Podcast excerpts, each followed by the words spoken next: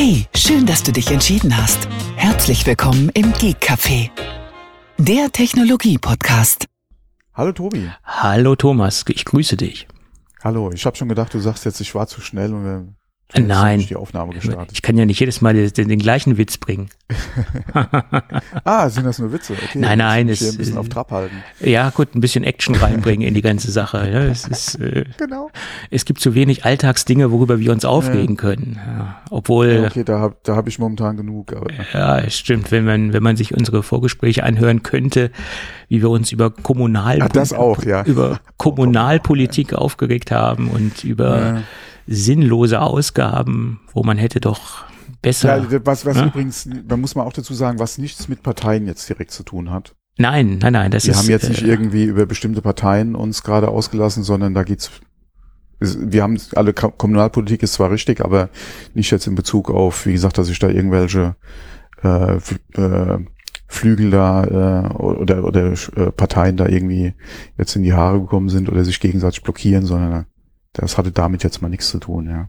Ja, ja, unser, unser Bürgermeister in unserem Ort hat sehr viel Ambitionen und er möchte sich in gewissen Dingen, äh, sagen wir mal, selbst verwirklichen. Ein, ein Denkmal ja. setzen. Ja. Ein, Im wahrsten Sinne des Wortes ein Denkmal setzen, aber das passt nicht so ganz, äh, ich sag mal, in eine dörfliche äh, Infrastruktur, seine Gedanken. Also er denkt für ein Dorf doch ein wenig groß, sagen wir es mal ganz. Ja, der, äh, der, Mann hat noch Ambitionen. Ja, aber es passt nicht. Ne? Du musst dörflich denken. Ja? Das ist halt so. Und äh, du musst auch ähm, äh, ja so so denken, wie deine wie die Altersstruktur in deinem Dorf ist. Ne, das das ist halt äh, naja egal. Äh, ich ich, ich kann sagen, ich, ich habe ihn zumindest nicht gewählt. ja. Genau und auch da wieder geht zur Wahl. Ja, so ist es. ja. Äh, so, äh, genug dazu. Genug dazu. Lass uns doch mal über, dazu, über Apple sprechen. Wir haben da so ein paar kleine Themen zusammengetragen. Und ähm, ja, äh, was mir letzte Woche so aufgefallen ist, dass Apple ein Framework vorgestellt hat äh, für Docking Stations, also eine API äh, für Docking Station Lösungen. Und das, das Beispiel, was Sie da genannt haben, naja, das fand ich schon in Anführungsstrichen ein wenig weit hergeholt, obwohl äh, generell da interessante Ansätze bei sind. Sie bieten Möglichkeiten, motorische Docking Stations äh, zu betreiben und anzuschließen. Ähm, als Beispiel haben Sie da genannt zum Tracken von Hunde, äh, nee, von Hunden, ja wahrscheinlich auch, wenn man, wenn man Hunde als Haustiere hat. Jedenfalls, äh, um Haustiere zu tracken, Katze, Hund, äh, was auch immer, Hund, Katze, Maus, ähm, äh, finde ich äh, jetzt ein bisschen, naja, merkwürdig, weil wer lässt sein iPhone zu Hause, steckt das in eine Dockingstation und möchte seine Tiere damit tracken. Also das Beispiel finde ich jetzt ein bisschen merkwürdig. Ne? Ähm, ne? Vielleicht jetzt nicht unbedingt also vielleicht bist du nicht das beste Beispiel, weil du ja deine äh, iPhones ja dem, dem Second Chance Markt, um es mal so auszudrücken, ja in der Regel zuführst. Ähm, aber bei mir, ich habe noch ein paar ältere iPhones, was heißt ein paar, ich habe hier noch ein, ein, altes iPhone rumliegen. Ähm, und das gibt's, denke ich mal, in anderen Haushalten auch, dass du gerade beim Wechsel halt nochmal vielleicht ein, ein iPhone äh, liegen hast, was nicht mehr benutzt wird, äh, oder vielleicht auch noch ein iPod Touch, ja, irgendwo rumliegen hast, die könntest du natürlich dann hier äh, für nutzen, ja. Die Sache ist natürlich die, das iPhone muss natürlich iOS 17 kompatibel sein, weil soweit ich das verstanden habe, ist diese API nur in okay, iOS Argument. 17 gutes abbildbar. Ja? Ähm, stimmt, ja. ja. Äh, aktuell das letzte, was ich liegen habe, ist das 10er und ähm, das wird ja von iOS 17 nicht mehr unterstützt. Ja. So sieht's mal aus. Okay, aber wenn du, wie gesagt, ein 12er oder ein 11er noch da hättest, ging's ja. Ja, okay. Also das ist jetzt auch, äh, okay, Resteverwertung von alten, abgetragenen iPhones. Das ist jetzt wieder so. Mh. Hm. Äh, ja. Aber du, wie gesagt, Second Life. Ja. Second Life, ja welche, Second Life war was anderes. Second Life war, ja. Ja, ja ich weiß, was als, du meinst. Ja, ja, schon aber, klar. Wie gesagt, es gibt ja auch welche, die ihre Telefone als Babyphone benutzen äh, die ihre, ja genau, die ja. iPhones als Babyphone benutzen. Ja, ja. Das ist ja eine ähnliche Anwendung, halt jetzt dann quasi zum Monitoring von Haustieren. Ähm, aber es ist schön auf jeden Fall, dass sie, wie gesagt, eine API anbieten. Ja. Weil Lösungen in dem Bereich haben wir schon gesehen. Mhm. Ähm, dann halt mit Apps vom Anbieter, beziehungsweise es gibt ja Standalone gibt's ja auch jede Menge Geräte, die, äh, die die letzten Jahre da einfach auf den Markt kamen, weil ja auch ähm, gerade in Bezug auf ähm, Corona, beziehungsweise jetzt nach Corona, ja, äh, da Bedarf auch da ist, äh, oder, der, oder der Gedanke bei Leuten halt da ist, zu gucken, was macht mein Haustier zu Hause, wenn ich nicht da bin. Ja. Während Corona in der Regel eigentlich kein Thema, weil du warst ja, oder viele haben ja dann auch von zu Hause aus gearbeitet. Hm. Ähm, da hast du dein Haustier quasi 24 Stunden betreut, ja. Ähm, oder konntest es beobachten selbst live zu Hause. Und wie gesagt, dann und äh, jetzt hast du halt, wie gesagt, die Möglichkeit mit, mit Ja. sowas, vor allem, wie gesagt, wenn die API kommt, hat Apple ja auch nochmal äh, ja, eine Möglichkeit, da halt äh, ähm, ein bisschen ein Auge drauf zu werfen. Im wahrsten Sinne des Wortes, ja. Ja. Nein, also generell scheint sich da ja was zu tun und ich kann mir auch gut vorstellen, dass diese ganze Sache noch weiter ausgebaut wird und ich hoffe natürlich auch und das davon ist ja auszugehen, dass diese ganze Docking Station Geschichte dann auch früher oder später für das iPad kommen wird. Ähm, weil wir haben es ja auch bei anderen Funktionen gesehen, die von iOS aufs iPad OS gewandert sind. Und so könnte ich mir vorstellen, dass das auf das iPad zum Beispiel ausgewandert wird, ausgeweitet wird, diese Funktionalität. Und ich finde ja grundsätzlich, gewisse Dinge sind auch auf dem iPad besser aufgehoben, gerade wenn ich mir jetzt dieses ähm, Standby- Standby-Geschichte anschaue, ähm, finde ich ja, dass so ein iPad das ehrlicherweise äh, besser machen könnte als ein, als ein iPhone, ist meine Meinung. Aber okay. Äh, hoffen wir mal, dass das äh, nächstes Jahr dann bei iOS 18 auch aufs äh, iPad kommen wird. Ach genau, das ist ja so eine Funktion, ja. Äh, weißt du, wo ich das zuletzt gesehen habe in der Demo äh, zum Google Pixel Tablet? Genau, das, das ist ja so, die, die haben da ja auch Ambitionen, das Ganze so ein bisschen auszubauen. Weil da ja. ist ja im Lieferumfang diese Ist Docking Station. Dockingstation Mhm. in Anführungszeichen dabei, wo das Mhm. Tablet ja vorne oder wo per Magnet ja das Tablet gel gehalten und geladen wird, was auch einen integrierten Lautsprecher hat, Mhm. der angeblich gar nicht mal so schlecht ist. Ja, das ist Mhm. eigentlich auch äh, eine, eine nette Idee gewesen.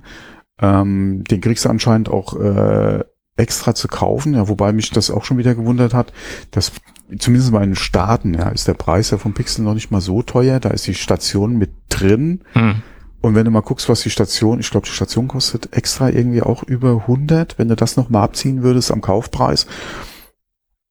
Ja, da hat sich der Tabletpreis von dem Pixel auch sehr schnell ähm, ähm, äh, äh, relativiert, gerade im Vergleich zu den iPads. Aber Ja.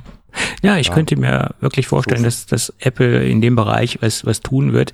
Die Diskussion gab es ja schon länger, ob es da jetzt nicht eine Docking Station von Apple gibt ähm, äh, Mhm. oder ob es ein, eine Art iPad gibt, äh, fest verbaut mit so einer Docking Station, was auch immer, obwohl ich diese Idee ja charmanter finde, wenn man das voneinander trennen kann, äh, das Ganze und jetzt nicht da irgendwo ein festes Display stehen hat, dass man wirklich eine Docking Station hat und sein iPad dann eine ganz andere Funktionalität übernimmt, äh, vielleicht auch eine Mhm. andere Oberfläche bekommt. Ja, da gibt's ja eine Menge Wobei- Möglichkeiten. Ja, wobei jetzt die Frage ist, die Gerüchte, die wir da in Bezug auf das iPad hatten, Mhm. ähm, ob das vielleicht auf dieser Idee einfach beruht. Ja, möglich. Und dass es eigentlich noch nicht mal so als jetzt eigenständiges Produkt gedacht ist, sondern Hm. über die Entwicklung der API und der Funktion und der Testgeräte, die man vielleicht auch bei Apple einfach dafür hatte, um zu Hm. gucken, um, um, um die API im Prinzip zu entwickeln. Mhm. Dass daraus vielleicht, wie gesagt, diese Gerüchte wurden zu dem iPad. Ja, klar, Ähm, möglich. Ähm, wie gesagt, wäre, könnte man sich jetzt so herleiten, wobei du nicht weißt ja, ob Apple nicht äh, auch an so einer Dockingstation irgendwo arbeitet, die sie halt selbst dann auf den Markt bringen wollen, die dann wahrscheinlich kompatibel wäre mit iPhones oder oder iPads, ja, im besten Fall. Ja. Ähm, weil, äh, mein Gott, ähm, ein iPhone hat ja gerade im Vergleich zum iPad immer noch ein recht kleines Display. Wenn du das dann wirklich für Anwendungen wie jetzt ähm, äh, gerade auch FaceTime oder sowas zum Beispiel nutzen willst, ja, wo du dann sagst hier, äh, gerade im Bereich ja der Großeltern oder so, dass du dann sowas hinstellst, würde ein iPad Mini zumindest mal mehr Sinn machen oder wie gesagt halt dann auch äh, ein, äh, ein iPad oder so, dass du das dann da damit Hm. äh, dann hinstellst. Ähm, egal wie gut jetzt das Tracking von von äh, der der Kamera funktioniert, ja, ähm, gerade wenn du dich im Raum vielleicht noch bewegst, ähm, wäre natürlich so eine motorisierte Lösung auf jeden Fall besser, wenn sie dir dann halt wirklich auch folgen kann mhm. ähm, irgendwo. Aber mein Gott, äh, bis jetzt haben wir die IPI eingekündigt. Mal gucken, ob da auch Hardware von Apple käme oder ob sie das dann wirklich dem Third-Party-Markt dann äh, überlassen. Ja, mal sehen. Aber es tut sich was in dem Bereich. Also mhm. sch schauen wir mal. Fand ich ganz spannend. Tja, gut. Dann hat Mr. Mark Gurman noch so ein paar Thesen rausgehauen zu einer günstigeren äh, Brille, also keine Vision Pro, sondern nur eine Vision. Er hatte entweder gesagt, das Ding wird eventuell nur Vision heißen oder Vision One. Das waren so seine Namensspekulationen. Okay, das kann sich bis dahin ja auch noch 20.000 Mal ändern. Im Prinzip war seine Kernaussage, dass Ende 2025 eine günstige Version rauskommen soll und dass sie in, in vielerlei Hinsicht, äh, wie gesagt, etwas abgespeckter sein soll als die kommende Vision Pro schlechteres Display, also eine wesentlich schlechtere Auflösung, weniger Kameras, weniger Sensoren. Ja, ähm, schlechter klingt jetzt wieder so negativ, ja, aber klar, irgendwo musst du halt sparen. Ja, ja ohne Spatial Audio Lautsprecher etc. Also alles ein bisschen, oh. alles ein bisschen reduzierter, obwohl also quasi dann wirklich die Quest also, die Apple Quest. So ungefähr. Obwohl bei den, bei den Lautsprechern könnte ich mir vorstellen, dass es das einfachste ist, darauf zu verzichten, weil man kann das ja dann auch mit AirPods betreiben.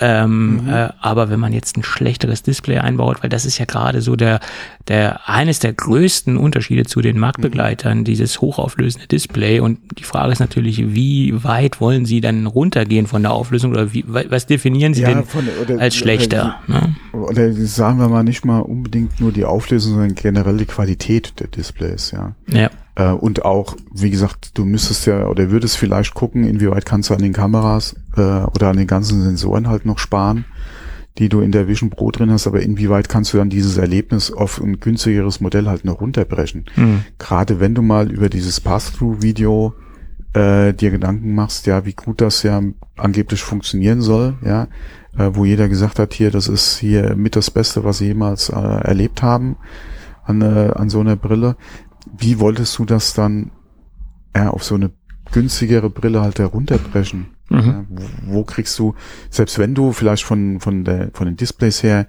äh, von 4K runtergehst auf 2 oder vielleicht auch auf 1080p, ja. Mhm. Ähm, aber wie gesagt, dann vielleicht noch an der Sensorik sparen und dann, äh, inwieweit würde das da noch Sinn machen, ja? Oder hast du da dann auch wieder einen anderen Anwendungsbereich?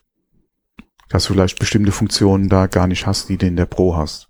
Ja, dass man halt das Ganze etwas einschränkt und hm. ja, aber wie gesagt, äh, bisher ist ja noch nicht mal das, das Spitzenmodell verfügbar. Und, ja, genau. Er spricht schon von einer Einstiegsversion oder einer günstigeren Version. Ja, okay, die Gerüchte hatten wir ja vorher schon. Kurz, ja, ja, klar. Mhm. Ob es zwei geben wird. Ähm, dass die jetzt gerade auch bei dem Preis kommen, keine Überraschung. Ja. Inwieweit Apple da wirklich an sowas arbeitet, ist halt die gute Frage, ja, weil wir hatten ja auch schon drüber spekuliert, ähm, ob vielleicht die Vision Pro uns so erhalten bleibt und wenn es wirklich zu Updates kommt oder zu Sprüngen auch in der Technik, ob vielleicht die Vision Pro quasi das Einsteigsmodell werden würde. Ähm, klar, wenn du mal guckst, wie lange das wahrscheinlich noch dauert, bis mhm. wir da entsprechende Fortschritte sehen, ja, oder das nächste Update für die Vision Pro sehen, würde es wahrscheinlich mehr Sinn machen, du würdest jetzt eine günstigere entwickeln. Mhm. Weil ich denke nicht, dass wir da nächstes Jahr schon wieder ein Update für die Pro sehen. Ich denke auch nicht, dass wir vielleicht in zwei Jahren schon ein Update sehen für die Pro. Prozessoren mal außen vor gelassen. Mhm.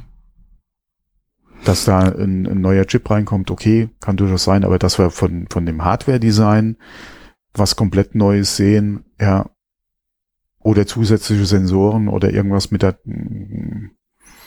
würde ich jetzt mal nicht unbedingt davon ausgehen, ja.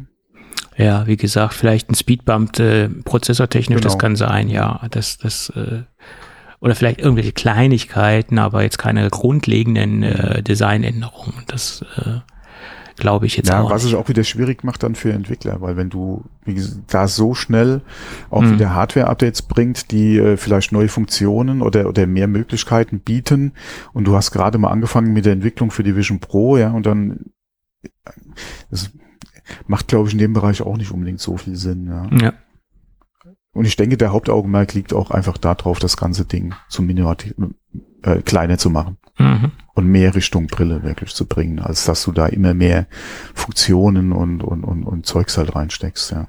Ich denke, das ist auch der Weg, um das Ding ähm, äh, im Markt besser zu etablieren oder eine, dem eine größere Akzeptanz äh, Genau. Mhm. zu bekommen für das Ding. Weil Ja. stell dir doch jetzt noch mal vor, bei den Temperaturen, wir haben ja nun wirklich hochsommerliche Temperaturen und du hast so ein, so ein Ding auf. Also das ist jetzt ja auch nicht gerade ergonomisch, äh, sowohl nicht vom Gewicht als auch nicht vom Faktor, dass man da drunter richtig schwitzt unter dem ganzen Ding.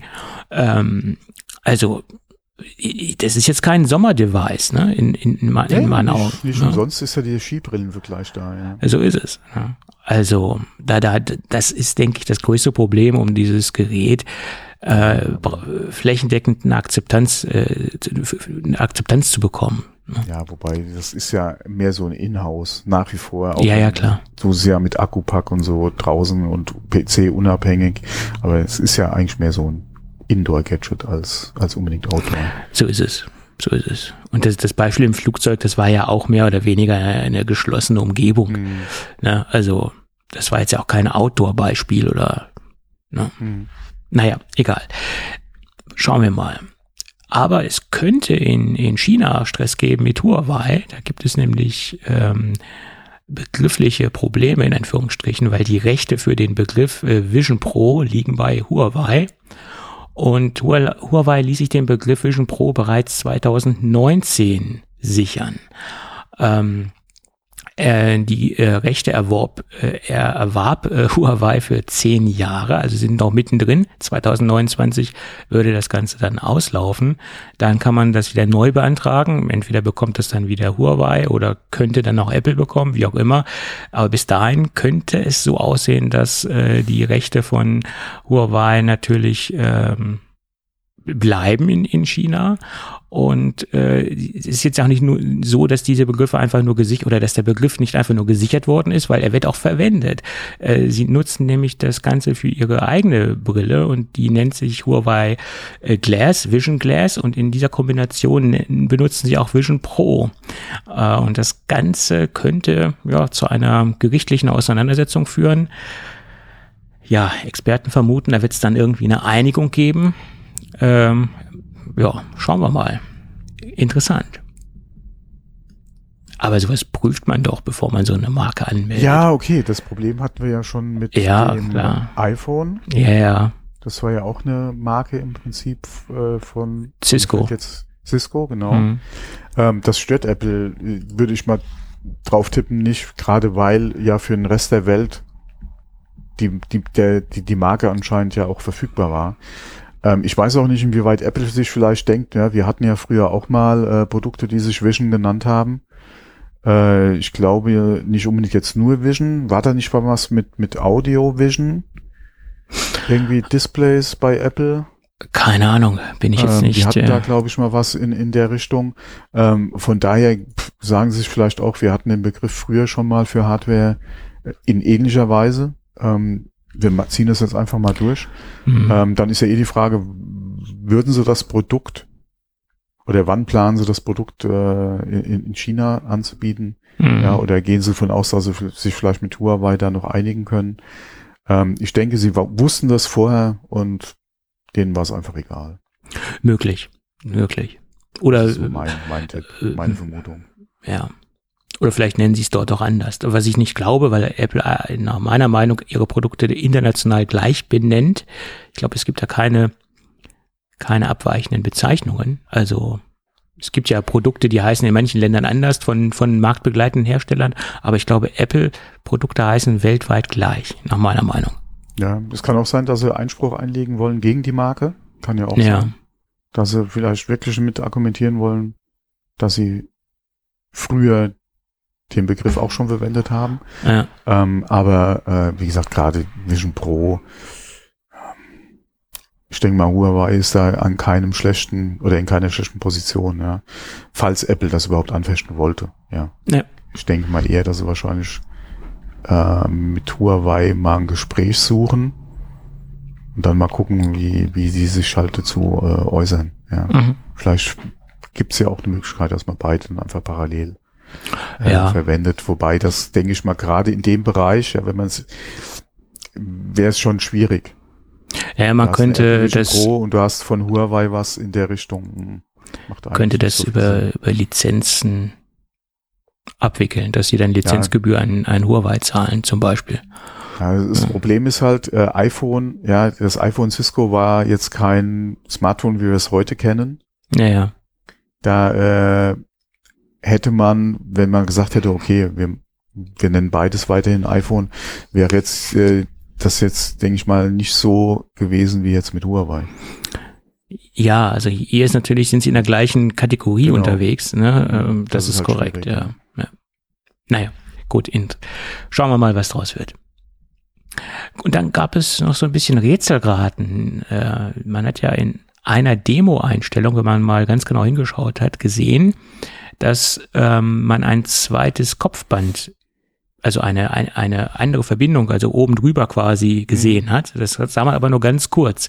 Und jetzt streiten sich die Leute darüber. Naja, streiten ist es nicht. Sie diskutieren darüber, ob das nun ein Band ist, was dabei ist beim Lieferumfang, ob es ein optionales Zubehör ist oder ob es nur in dieser Demo zu sehen war und es einfach nur zu Demozwecken äh, verwendet worden ist. Das letzte lasse ich jetzt mal aus, weil ich glaube nicht, dass sie einfach da nur ein Hilfsmittel zeigen, was man dann nie wieder sehen wird. Ich tippe mal darauf, es ist ein optionales Zubehör, was man dann käuflich erwerben kann, um die Gewichtsverteilung etwas besser herzustellen, um eine gewisse oder eine bessere Ergonomie herzustellen. Das ist meine Vermutung, weil das dient ja doch durchaus dazu, um die Brille etwas besser auf dem Kopf anzubringen und wie gesagt, das Gewicht etwas gleichmäßiger zu verteilen.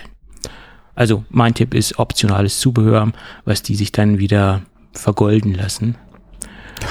99 Dollar Aufpreis äh, etc. Ja, genau, für so ein 10 Zentimeter Teil, ja.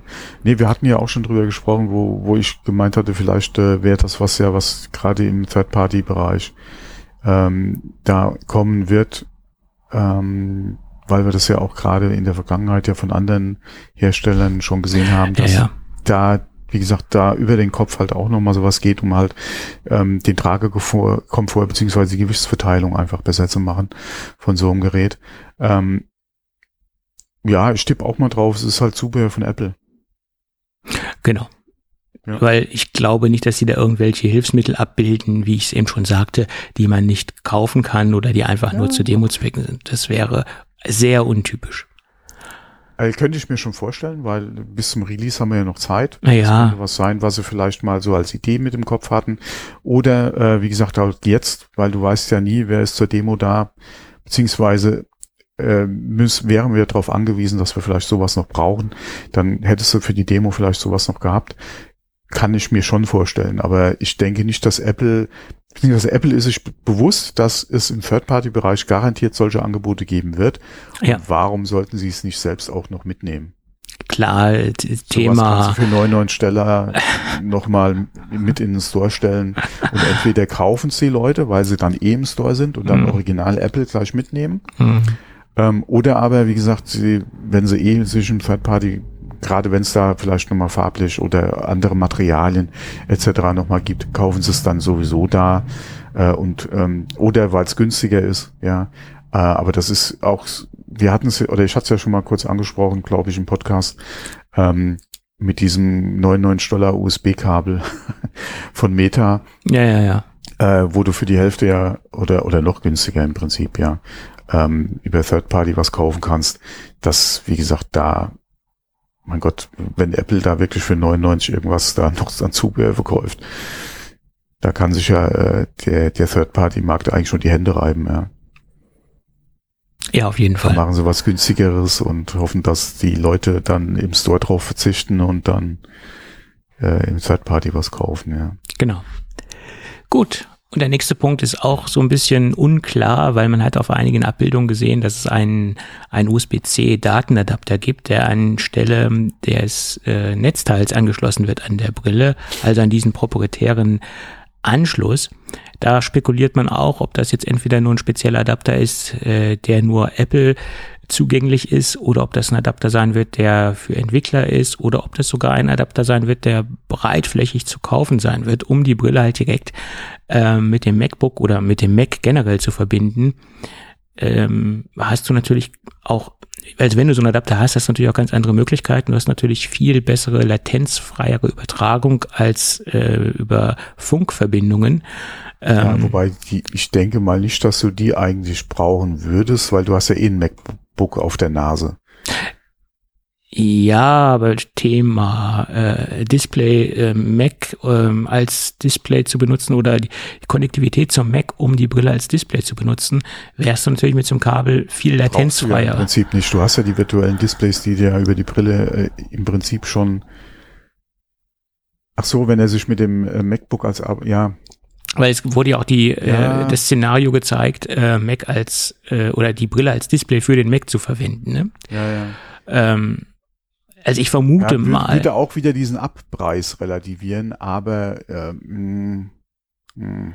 ich vermute mal, das ist ein Datenadapter für Entwickler, um ihre um Apps zu testen oder um ihn in das ähm, anzubinden an ihre Entwicklungsumgebung. Also das ist jetzt meine Vermutung, dass das eigentlich hm. Adapter ist für Entwickler. Ich, ich, glaube, ich würde, also mein Tipp wäre eigentlich, mm. dass das Ding rein Apple intern ist. Warum hat man so plakativ? So warum hat man so plakativ gesehen? Hm.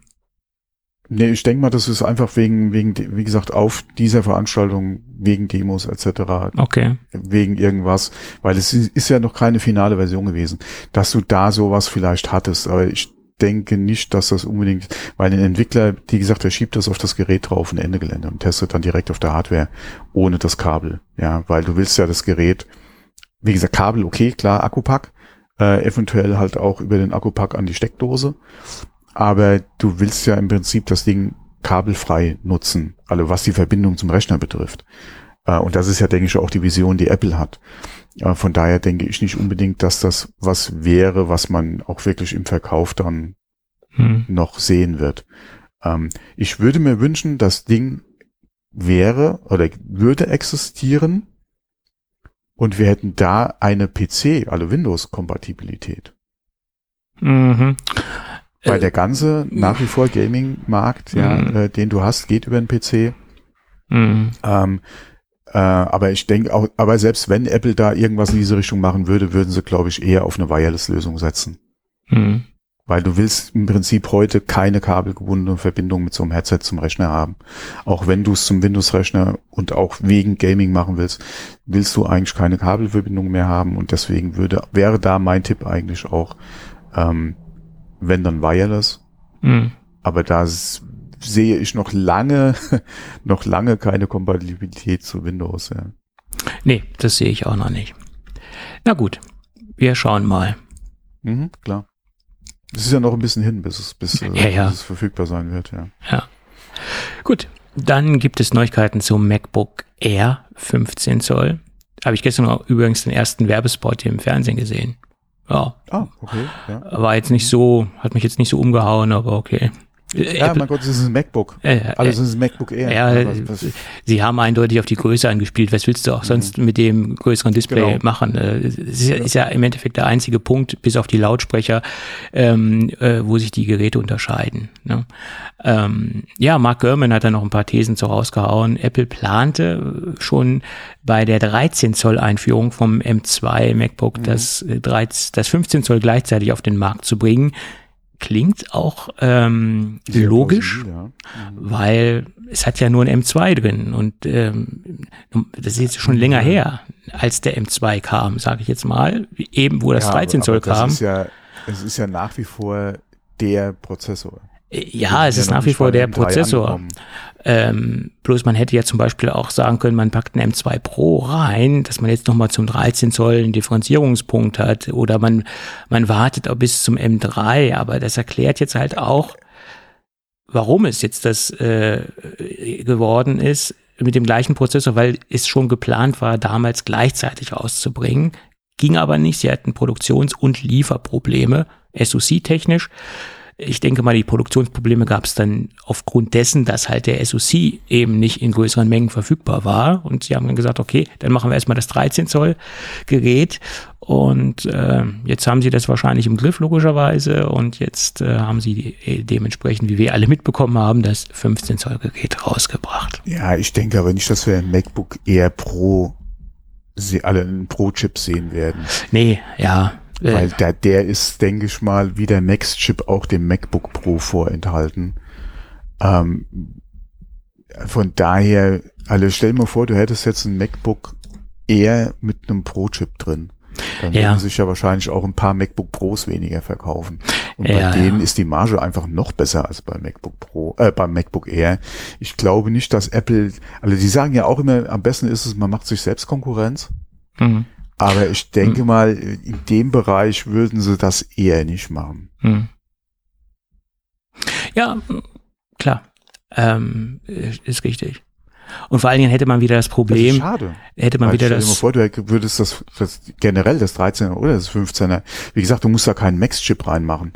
Aber du würdest den noch mal mit einem Pro kriegen. Ja, und dann hätte man wieder das also Problem. Das wäre äußerst nice. Will man mehr Leistung haben, muss man wieder das 15er nehmen und die 13er, die Leute, die nee, mehr ich Leistung. Meine, im 13er und im 15er. Ja, ja, ja, ja, okay. Ja, die Frage ist wieder Wärmeentwicklung. Würde das, äh, würde das eher das noch hinkriegen, oh. dass man die Mehrleistung des Pros halt passiv im Air kühlen kann? Hm. Das wäre halt die Frage. Ja, weil es ist ja doch noch mal ein bisschen dünner.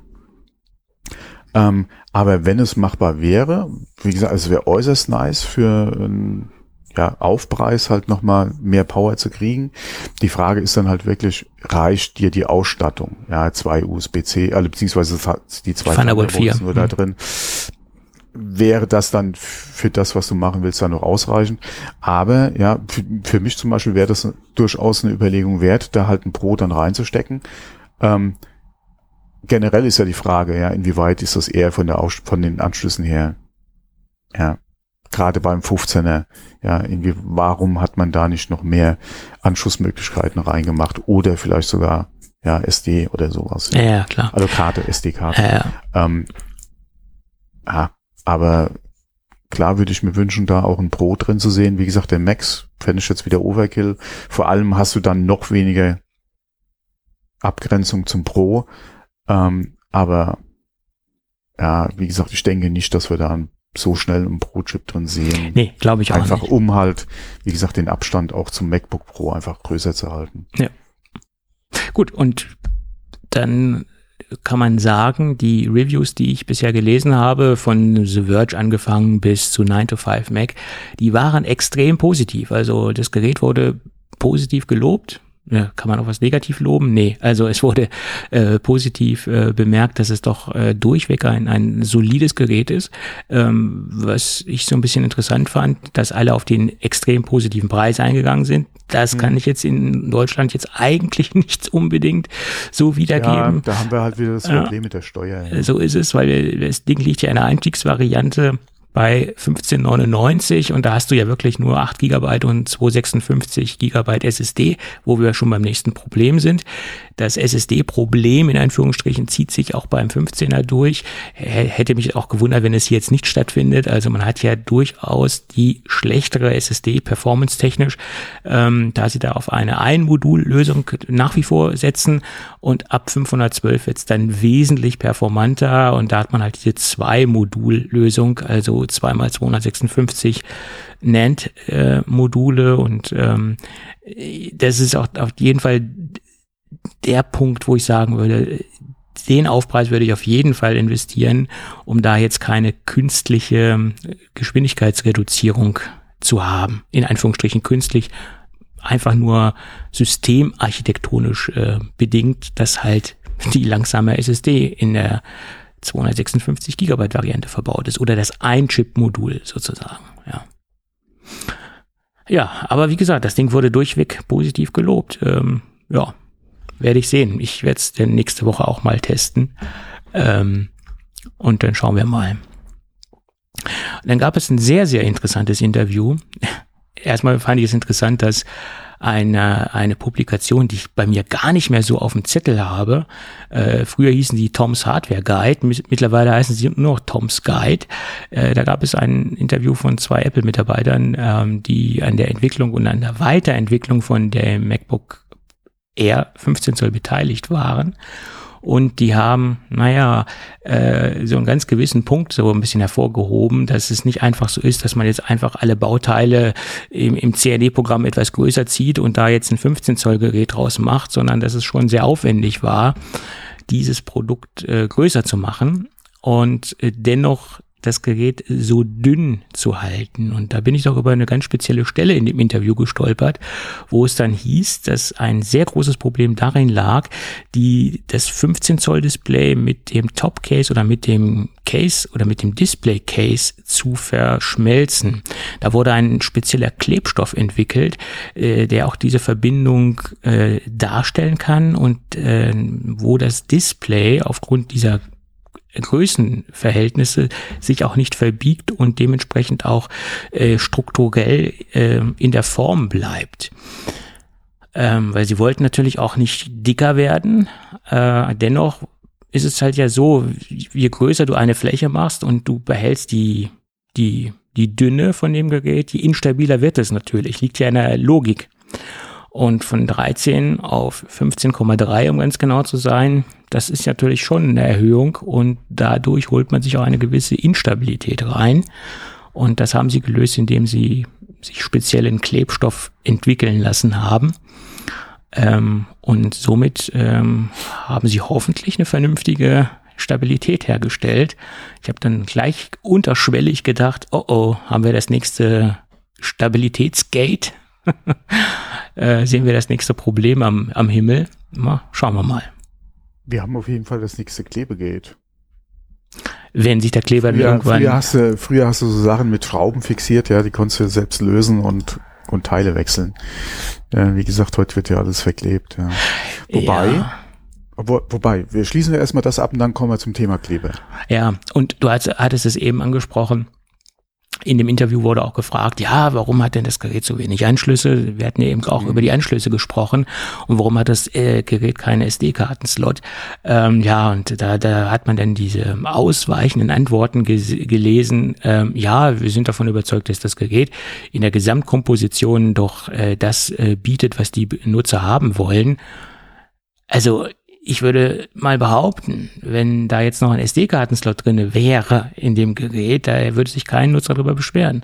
Und ich glaube ja, nicht, dass das irgendeiner nicht mehr, haben will. Ja. Oder zwei mehr Anschlüsse äh, ja. oder zwei mehr Thunderbolt. Genau, weil Anschlüsse kannst du im Endeffekt nie genug haben, solange sie das Gerät jetzt nicht. Gerade, gerade wenn du jetzt mal von den Zweien ausgehst und einen mit Strom belegst. Ja gut, du hast ja MagSafe, ne? Das, das, dann hast du ja die zwei Ports frei. Genau, du hast den, das ja, aber wenn du über USB-C auch laden willst, ja, ja. Du hast vielleicht ein MagSafe auch nicht dabei, ja. ja, bist unterwegs und hast gesagt, okay, ich kann ja eh über USB-C, aber dann hast du, wie gesagt, fällt der eine Anschluss auch wieder weg. Klar kannst du auch sagen, okay, ich kann mobil auch nochmal eine Dockingstation mitnehmen, die ich ja sowieso brauche, weil ich keinen eingebauten SD-Slot habe brauche ich ja zumindest mal vielleicht eine, äh, so eine Mini, Mini-Dock, ja. Mhm. Und damit hätte sich ja dann auch die Frage nach USB-A erledigt, weil die aktuellen Mini-Docks haben ja in der Regel noch USB-A. Ja. Die haben äh, SD, ja, oder vielleicht auch ein Mini-SD. Ja, die haben ja HDMI, kommt ja dann alles mit. Ähm, für was brauche ich dann so viel Anschlüsse an den MacBook Air? Ja, das ist halt auch wieder die Frage. Klar, äh, kann ich mit so einem kleinen Mini-Dock äh, das alles ergänzen, was ich mir natürlich sparen könnte, wenn die Ausstattung halt mitkäme. Nur da hast du auch wieder die Problematik, was hast du dann in Abgrenzung noch zum MacBook Pro? Ja, ja also ich sag mal, eine SD-Karten. Ich meine, die früheren MacBook Airs 13 Zoll, die hatten ja auch einen SD-Kartenslot, zumindestens die 13 Zoll Geräte. Mhm. Und das hätte man hier eigentlich auch äh, weiterhin einbauen können. Im 15er dann. Ja, mhm. im 15er. Und im 13er hätten sie es eigentlich auch unterbringen können. Da wäre ja, nach meiner Meinung noch Platz. Das, ja, ja. Wie gesagt, ich denke mal, das ist aber so eine Produktfamiliengeschichte. Ja, ja. Bei Apple. Ja. Das ist mittlerweile so ein Ding geworden und äh, dann gibt's halt Upselling. Und äh, machen wir uns nichts vor, wenn es nach Apple, wenn es nach Apple gegangen wäre, hätten sie auch an den Pro-Geräten keinen SD-Karten-Slot mehr drin. Das Zeug wurde ja nur eingebaut, ja, HDMI. Das Zeug wurde ja nur eingebaut, weil die Nutzer Druck gemacht haben auf das Ganze oder auf Apple ja. Druck gemacht haben. Äh, und nach meiner Meinung auch mit Recht, weil ein Pro-Gerät hört ja. heutzutage einen SD-Kartenslot, SD-Kartenleser rein. Ähm, ja, aber egal. Gut, haben wir ja jetzt. Ja, äh, genauso HDMI, ja, wie gesagt. Ja. Äh, warum sollte man irgendwo noch mit einem Adapter, äh, ja, okay, Dongle. Wir haben halt die Dongle-Problematik bei Apple. Warum sollte man da unbedingt gezwungen sein, bei einem Pro-Gerät für so viel Geld äh, dann noch, äh, wie gesagt, äh, noch nicht mal HDMI dran zu haben? Mhm. Dass ich da kein VGA mit dran habe, okay. Ja gut, der, der, der Anschluss ist, okay. ist, er ist auch riesengroß. Er ist zwar noch in der Realität relativ weit verbreitet, gerade wenn man äh, in vorhandenen Präsentationsinfrastrukturen reingeht, wo noch teilweise alte Beamer unterwegs sind, wird oft noch mit VGA äh, gearbeitet. Das, das äh, die, dieser Realität darf man sich nicht verschließen. Ne? Also ja, aber okay, das der ist allerdings wie gesagt mittlerweile. Ja, ja, das ist natürlich gesagt, eine, HDMI, immer noch eine Ausnahme. Okay. Ja. Wie gesagt, ist in Ordnung, aber ja, hm, komm. Gut. Muss jetzt nicht unbedingt sein. Ähm, genau, äh, Kleber wollte ich schon mal kurz auf eingehen, weil das habe ich nämlich jetzt gerade mal kurz äh, ein bisschen verfolgt. Ähm, es wird ja, wir haben ja aktuell die Diskussion mit USB-C.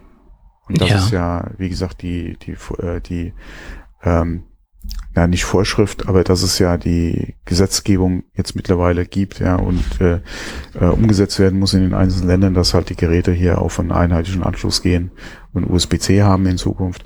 Ähm, aktuell wird gearbeitet an einer, äh, wie nennt sich das dann? Novelle? Oder an der Gesetzgebung gearbeitet. Gesetz, Gesetzes, Gesetzesvorlage, würde ich sagen, oder? Ja, wird ja gearbeitet mhm. äh, an, was Batterien in Geräten betrifft. Mhm. Die sollen in Zukunft äh, ja durch den Nutzer ersetzbar oder austauschbar sein mhm. und dürfen nicht fest mit dem Gerät verklebt sein. Klar gibt es wieder Ausnahmen, gerade im Medizinbereich, ja, gibt es immer Ausnahmen. Aber gerade was jetzt Smartphones und auch Notebooks betrifft, oder sind auf jeden Fall von, wie gesagt, von dieser neuen Regelung betroffen. Und da bin ich mal gespannt, ähm, was das äh, dann wirklich bedeuten wird. Äh, klar, bis so kommt, wird jetzt auch noch mal ein bisschen dauern. Ähm, aber da, äh, gerade weil halt speziell Smartphones und Notebooks angesprochen wurden, bin ich echt mal gespannt. Ähm, ich glaube, im Notebook-Bereich, gerade bei Apple, haben wir ja nichts fest verklebt, was Akkus betrifft. Ähm, ob die verklebt sind, weiß ich nicht. Sie sind jedenfalls äh, aufgeteilt in verschiedene Segmente. Also das äh, ja und äh, wie gesagt, äh, ich würde mal widersprechen wollen, dass sie leicht austauschbar sind. Leicht austauschbar. Achso, und, und es darf kein Spezialwerkzeug ja, gut, das äh, äh verwendet werden. okay. Außer, außer es wird dem Gerät mit beigelegt. Ja, ja, ja. Also wo ja. ich auch gedacht habe, okay, klar. hm, äh, man legt es dem Gerät mit bei, ja, schön. Vielen Dank auch. Ähm, aber ähm, wie gesagt, ich glaube nicht, dass es, dass er verklebt ist, der Akku. Wüsste ich jetzt nicht. Aber wie gesagt, die ganze Problematik mit leicht austauschbar und gerade halt auch Spezialwerkzeug ist nochmal so ein Thema. Und da bin ich mal gespannt, äh, gerade auch bei den iPhones. Und die Problematik ist, selbst der Akku ist, glaube ich, verklebt. Aber selbst wenn du da, also selbst wenn er nicht verklebt ist, was ich jetzt momentan beim iPhone gar nicht wüsste, ähm, das Gehäuse ist verklebt. Ja, du musst es ja erstmal aufbekommen. Und umsonst ja, gibt es ja äh, nicht. Gesagt, äh, ohne Spezialwerkzeug äh, kannst du das auch wieder oh. vergessen, weil klar, was ist denn an einem Spreizer Spezialwerkzeug? Was ist an einem Föhn, um den Kleber zu lösen, Spezialwerkzeug? Ja, ja da, da fängt ja die Diskussion wieder an. Ähm, aber wie gesagt, also das wird definitiv Auswirkungen haben auf die Geräte in Zukunft. Ja, klar. Und auf das Design der Geräte in Zukunft. Ja, ja. Auf definitiv. jeden Fall. Hm. Und ähm, wie gesagt, bei den Laptops mache ich mir da nicht mal so die Gedanken. Äh, die kannst du heute auch aufschrauben. Ja.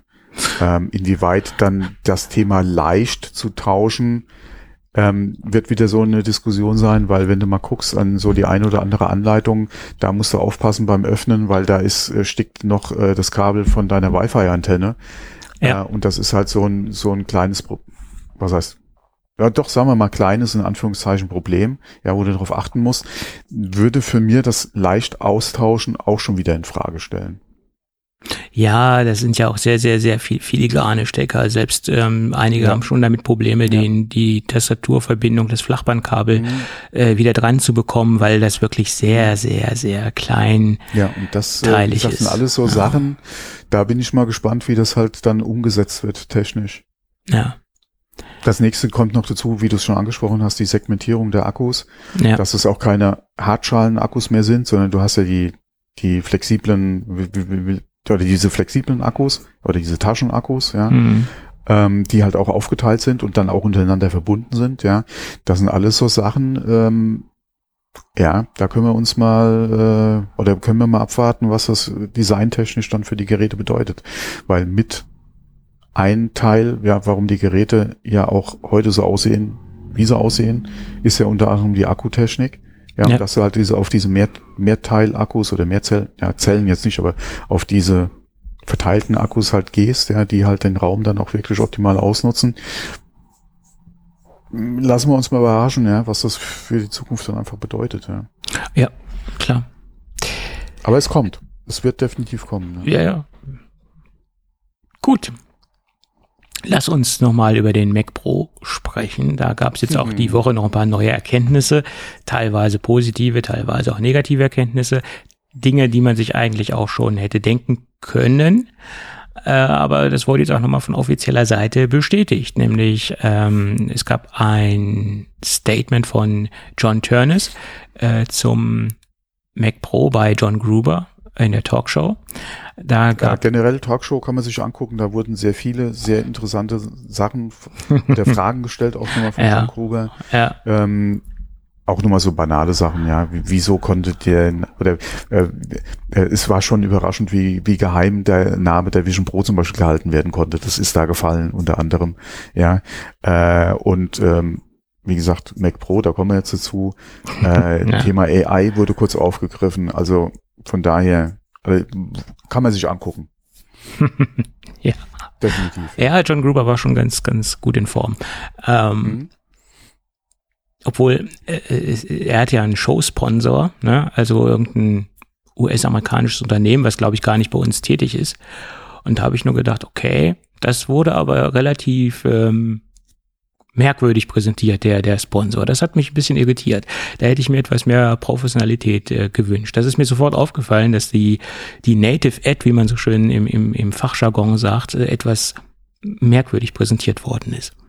Wer, aber, wer war's? Also stopp, äh, müssen wir nicht unbedingt erwähnen, ja. Co Collide nennt, nannte sich die Firma. Ah, ich glaube, mhm. ist glaube ich hier gar nicht tätig. Äh, aber er hat da so einen kleinen, so einen kleinen zerknitterten Zettel rausgeholt und hat das da so etwas ähm, abgelesen und das war alles so ein bisschen, ja, es war, es war, es wirkte etwas merkwürdig. Ich habe gedacht, oh Gott, was ist denn da los? Vielleicht war es auch Absicht.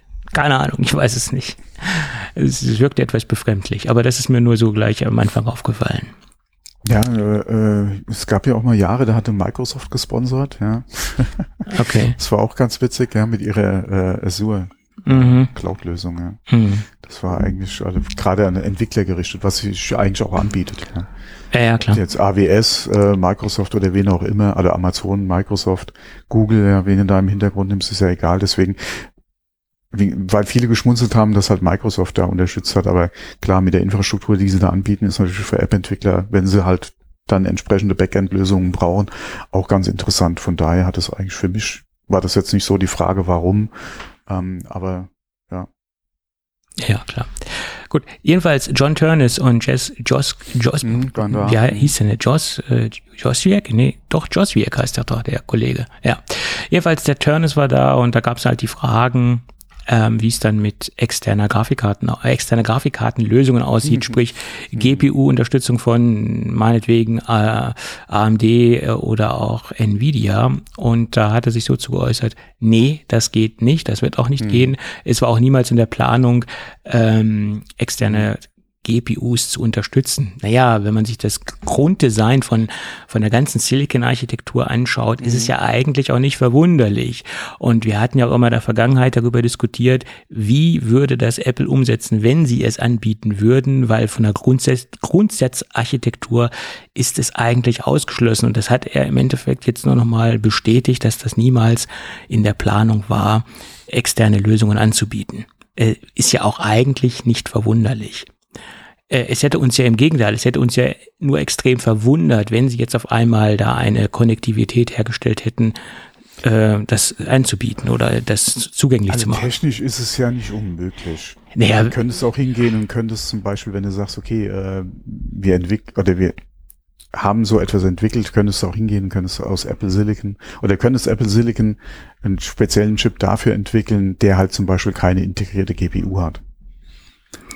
Äh, also technisch ja. ist es schon möglich. AMD hat vor Jahren ja an ähnlichen Systemen oder an, äh, an, an, an äh, einer Lösung gearbeitet, um die GPU und die CPU halt äh, vom, vom Bus her äh, zusammenzubringen. Ähm, also unmöglich ist es nicht. Es ist halt die Frage, inwieweit macht es Sinn.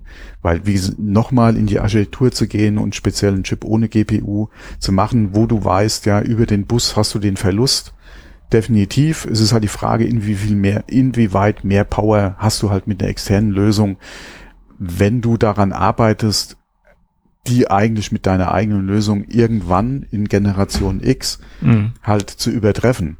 Mhm. Ich habe keine Ahnung, wie die Roadmap von Apple aussieht, ja, inwieweit die darauf hinarbeiten, dass, äh, wie gesagt, die ne, die Leistung einer aktuellen 40 ja, äh, 40er Serie von, von, äh, von Nvidia, ähm, dann zu, entsprechend halt zu übertreffen. wer, wir wissen ja auch nicht, besteht überhaupt die Möglichkeit in der Entwicklung aktuell überhaupt Nvidia zu erreichen. Ich denke, der Anspruch von Apple ist, die irgendwann zu übertreffen, ja, mhm. mit ihrer integrierten GPU. Ähm, wie viele Jahre wird es noch dauern? Wann werden wir das sehen? Keine Ahnung. Ja, ähm, momentan macht es nicht den Eindruck, dass Nvidia irgendwo langsamer wird, was die Entwicklung betrifft.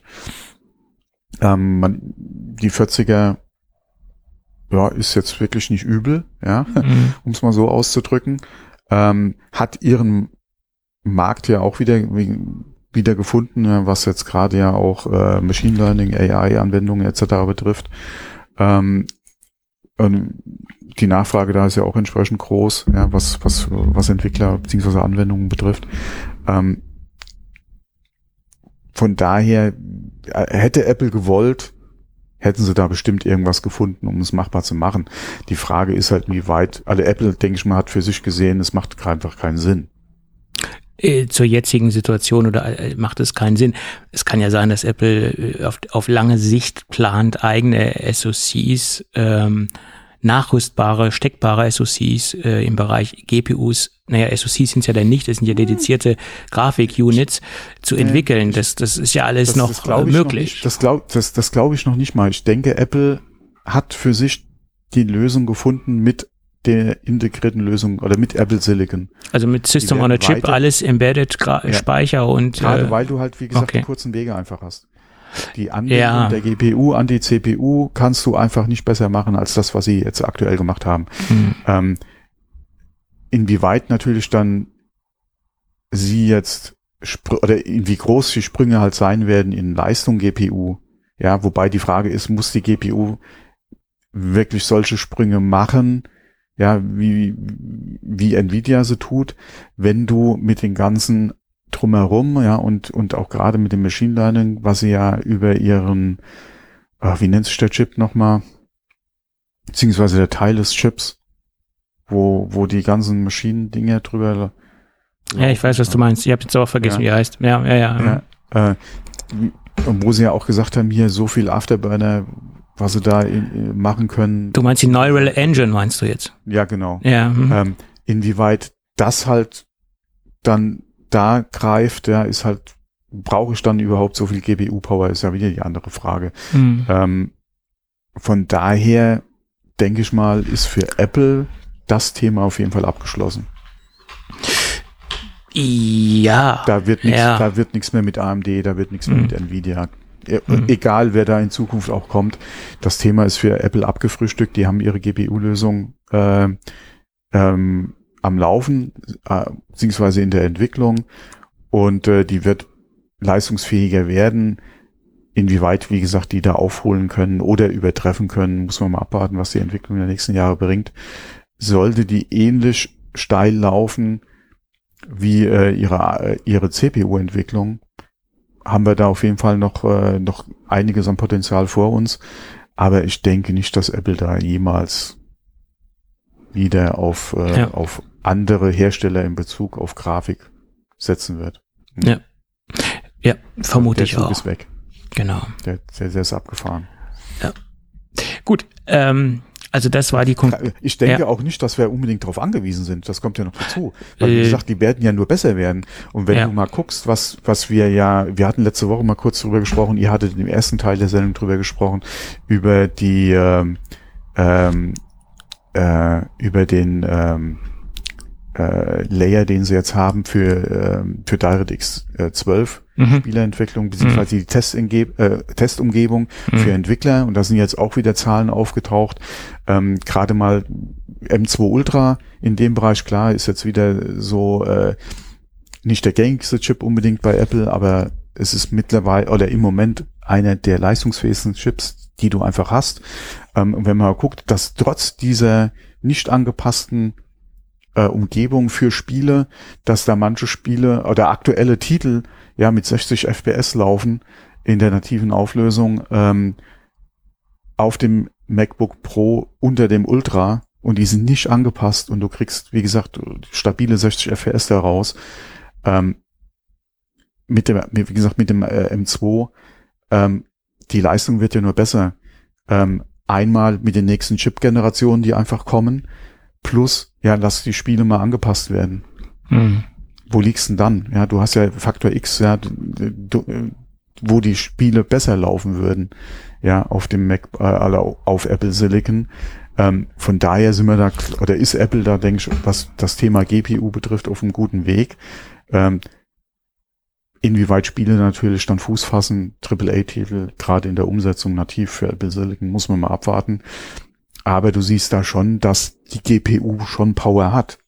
Ja, ja, klar, klar auf jeden Fall. Nichts im, im Vergleich zu einer aktuellen 40er Serie, klar, die erreicht ganz andere Werte, ja, nativ äh, unter Windows für die Spiele, aber da ist Apple definitiv auf dem richtigen Weg. Hm.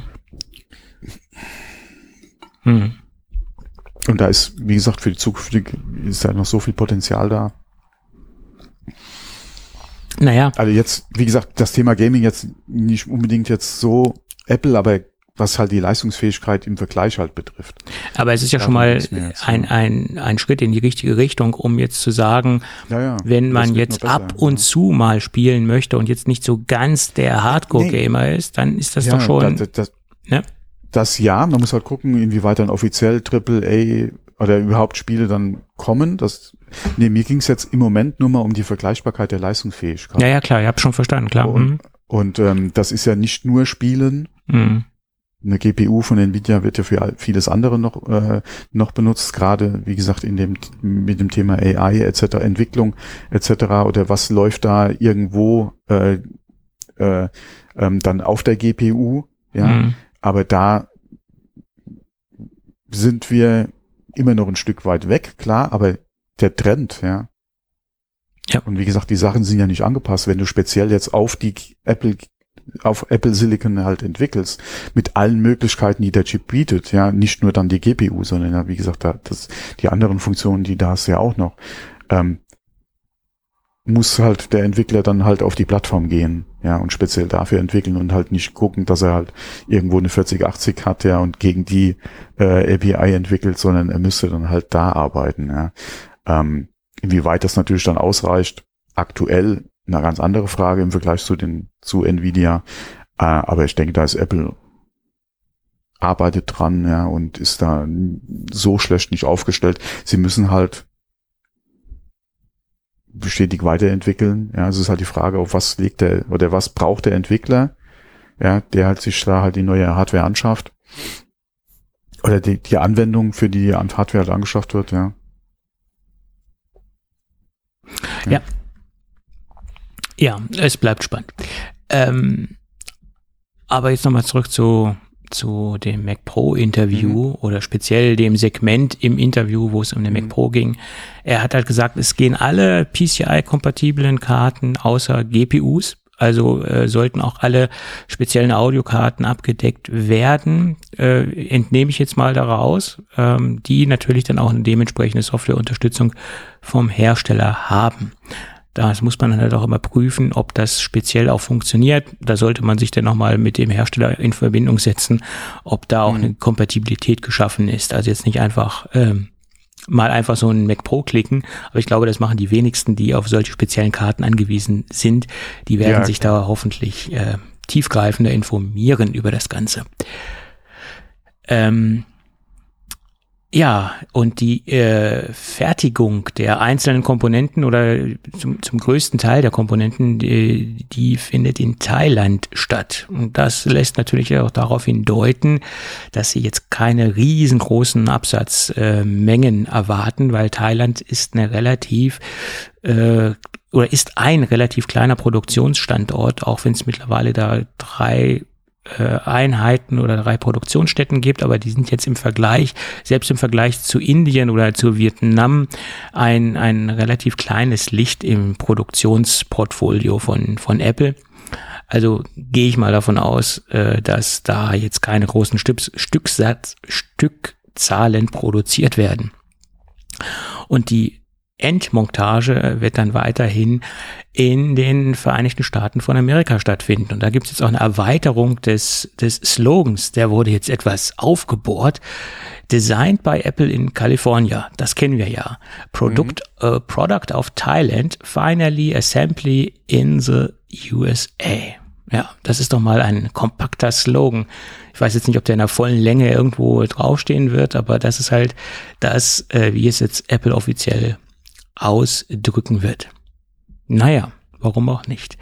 Interessant, dass sie immer noch so viel Wert darauf legen, dass dieses Produkt äh, oder dass die Endfertigung von dem Produkt in den Staaten stattfindet. Das war ja schon beim, beim Champagnerkübel so äh, mhm. und das wäre ja auch bei dem Nachfolger so. Äh, das halten sie jetzt hier ähm, bei das Ganze. Und es gibt auch schon das allererste Service-Dokument. Kaum ist das Ding verfügbar, kaum kann man das Ding bestellen, hat Apple schon ein Service-Dokument nachgereicht, das jetzt nicht unbedingt positiv äh, ist, weil es gibt Probleme mit einigen Harddisk. Ähm, ja, man kann dort auch normale konventionelle Festplatten reinbauen. Das ist eigentlich so ein bisschen in der Berichterstattung untergegangen, weil das Ding hat zwei SATA-Ports. Bedeutet, ich kann entweder SATA SSDs reinhängen oder konventionelle Festplatten.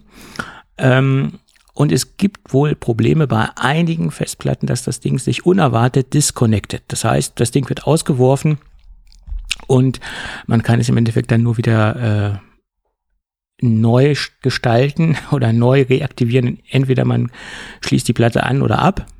Das ist äh, wohl der blödeste Weg, sage ich jetzt mal, oder man startet den Rechner komplett neu. Ist auch nicht schön. Es gibt aber einen kleinen Workaround, man schaltet das Power Management komplett aus. Dann äh, wird die Platte nicht in den Schlafmodus versetzt und äh, ah, kann sich okay. auch nicht mhm. disconnecten. Das ist jedenfalls das, was bei den äh, Service-Dokument als, als Workaround drunter steht und äh, ich gehe mal davon aus, dass das ein Softwareproblem ist und Apple wird das per Update dann hoffentlich zeitnah lösen. Na, also wenn sich da im Betrieb die Platte oder im Schreibvorgang die Platte da disconnected ist natürlich weniger. Ja. Und ich meine, da ja. sind ja wieder so kleine Fragen. Ja, es ist ja schön, dass das Ding zwei SATA-Ports hat, aber man hätte ja auch ein paar mehr Ports einbauen können, zumindest vier SATA-Ports, um noch so ein bisschen mehr Differenzierung reinzubringen zum Mac Studio ähm, oder vielleicht auch einen vernünftigen RAID-Controller, wo man dann einen Hardware-RAID. SATA-Ports hatte, hatte Studio? Null. Ja, genau. Ja, aber der Vorgänger hatte vier. Ja. Also, es hätte denen jetzt ja nicht viel Geld gekostet, da jetzt noch einen Port reinzubauen und man hätte dann noch ein paar mehr Differenzierungspunkte reinbauen können, weil die Differenzierungsmerkmale, die sind schon sehr, sehr also knapp. Nicht, nicht noch mehr Funktionen des Vorgängers halt dann äh, wegschneiden müssen, ja. Ja. Ich meine, Gott bewahre, man hätte sogar NVMe-Steckplätze, also M2-Steckplätze reinsetzen können, aber das hat Apple ja anders gelöst. Es gibt ja zwei Upgrade-Kits oder es gibt nicht nur zwei, sondern drei Upgrade-Kits, genau wie beim Vorgängermodell. Bedeutet, man kann sich wieder proprietäre SSD-Kits kaufen, zwei, vier und acht Terabyte. Ich glaube, bei 1, 2 geht's mit den 2 Terabyte Kits los und 3, 2 kostet dann das 8 Terabyte Upgrade Kit. Über Preise müssen wir jetzt nicht diskutieren, die sind nach wie vor hm. sehr, sehr selbstbewusst, keine Frage. Ja, wir haben ja PCI drin. Genau. Äh, und ähm, wenn man diese Kits austauschen will, dann ist es nicht einfach nur so, man steckt die Hardware technisch aus und wieder die neuen ein.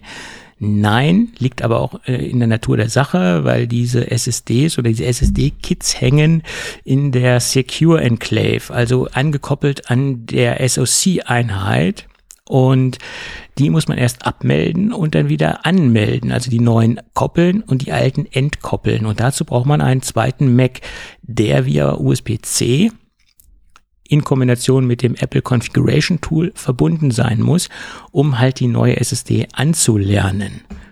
Ähm, ist jetzt nichts Besonderes, äh, ist ein systemarchitektonisches äh, Problem. Äh, wollte ich jetzt nochmal anmerken.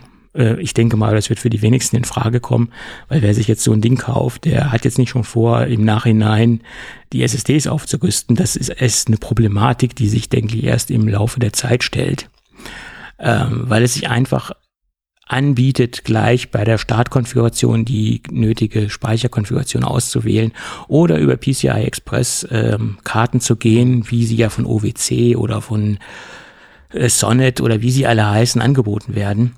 Ähm, oder zur Not hängt man eine, SS, eine SATA SSD rein, obwohl das performance-technisch nicht unbedingt zu empfehlen ist. Mhm. Und im Moment hat man auch diesen Disconnect-Bug, ist also im Endeffekt gar nicht zu empfehlen, im Moment eine SATA SSD da reinzuhängen. Obwohl, wenn man jetzt nur so ein Backup oder so ein Datengrab haben möchte, dann reicht eigentlich auch eine SSD im SATA-Betrieb aus. Ne? Meine Meinung. Also als reines Datengrab, jetzt nicht zum produktiven Arbeiten, um da jetzt ähm, ähm, jetzt 8K-Videos von zu schneiden, aber als Backup oder so, äh, denke ich, machen diese SSD-Ports schon noch äh, Sinn. Ne? Ja, aber wie gesagt, wenn du dir äh, gerade hier so eine PCI holst, für X äh, Anzahl von NVMe, ist eigentlich auch eine schöne Lösung, ja. Äh, ja, auf jeden Fall. Und wenn man sich die richtige Sorte aussucht, dann hat man ja auch mhm. die Möglichkeit, äh, das steckbar zu machen. Das heißt, man hat eine Controllerkarte, äh, wo man mehrere Steckplätze hat und man kann dann nach Bedarf aufrüsten. Also man kann erstmal zwei, zwei ein Terabyte draufpacken und man kann dann nach und nach diese weiteren Slots äh, bestücken. Man kann sich dann noch die Hersteller aussuchen, die einen äh, mhm. gefallen. Da gibt's ja von Samsung wirklich High Performance M2 SSDs. Und man hat halt mehrere Möglichkeiten. Ja, im Prinzip ist der Mac Pro, ähm, ja, wie soll ich sagen, äh, interessant, aber er wird immer weniger interessant aufgrund dessen, dass der Mac Studio so performance-technisch so es schön ist. ist ne? Es ist eigentlich ein Studio Pro. Es ist der Volks-Mac Pro der Studio. Also der Studio ja, ist der Volksmac genau, Pro. Der, der, Mac, der, der, Mac Pro Mini. Äh, ja, und der andere ist halt extrem. Also ich habe letztens mit meinem speziellen Kunden gesprochen, der ja äh, kurz davor stand, sich dann nochmal eventuell aufgrund dieser PCI-Audiokarten ein Intel Mac Pro zu kaufen. Den Plan hat er ja jetzt verworfen. Und jetzt kam auf die Idee zu testen, ob man nicht an den Mac Studio über ein Thunderbolt-Gehäuse, es gibt ja Thunderbolt-Gehäuse, die auch PCI-Express-Karten mhm. verbaut haben, nicht dann doch irgendwie die zwei Audiokarten anzubinden. Und da ist er jetzt noch in Diskussion mit dem, mit, mit, mit dem Hersteller der Karte in Kombination mit dem Audio-Tool, was er verwendet. Das ist Pro Tools, was er einsetzt, ob das möglich ist. Weil dann würde eigentlich für ihn vollkommen ein M2 Ultra mhm. Studio ausreichen. Und er müsste jetzt nicht wegen, wegen den Slots im, im Mac Pro jetzt unbedingt auf den Mac Pro gehen. Ja, und, und sich jetzt noch ein Intel Mac Pro zu kaufen, ist ja völliger Schwachsinn, weil die Kompatibilität mit aktuellen Betriebssystemen, die wird ja demnächst zeitnah mhm. komplett eingestellt werden. Also das ist ja, steht ja im kein Verhältnis. Weil man ja jetzt sowieso auch schon gar nicht feature-complete unterwegs ist. Man sieht ja bei, bei Sonoma einige Funktionen gar nicht äh, laufen mit dem mit den Intel Macs, dass da jetzt auch schon sehr, sehr viel abgeschnitten worden ist. Naja. So ist das. Hm. Service-Dokument, ja. Da ist dir irgendwas softwaretechnisch durch die Lappen gegangen. Keine Ahnung. Gut. Aber wo wir gerade bei Service-Dokument sind, es gibt nämlich noch ein anderes Service-Dokument, äh, was auch, denke ich, für einige Kunden sehr, sehr wichtig ist.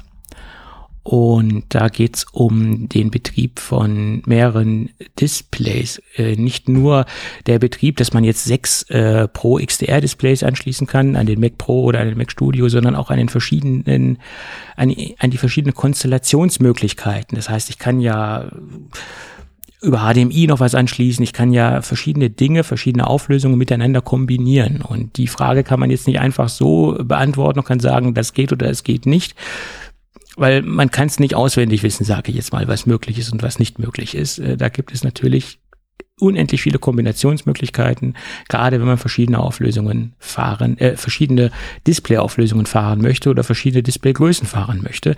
Und da hat jetzt Apple ein ausführliches Display Setup Service Dokument rausgebracht, ähm, was alle Fragen beantwortet.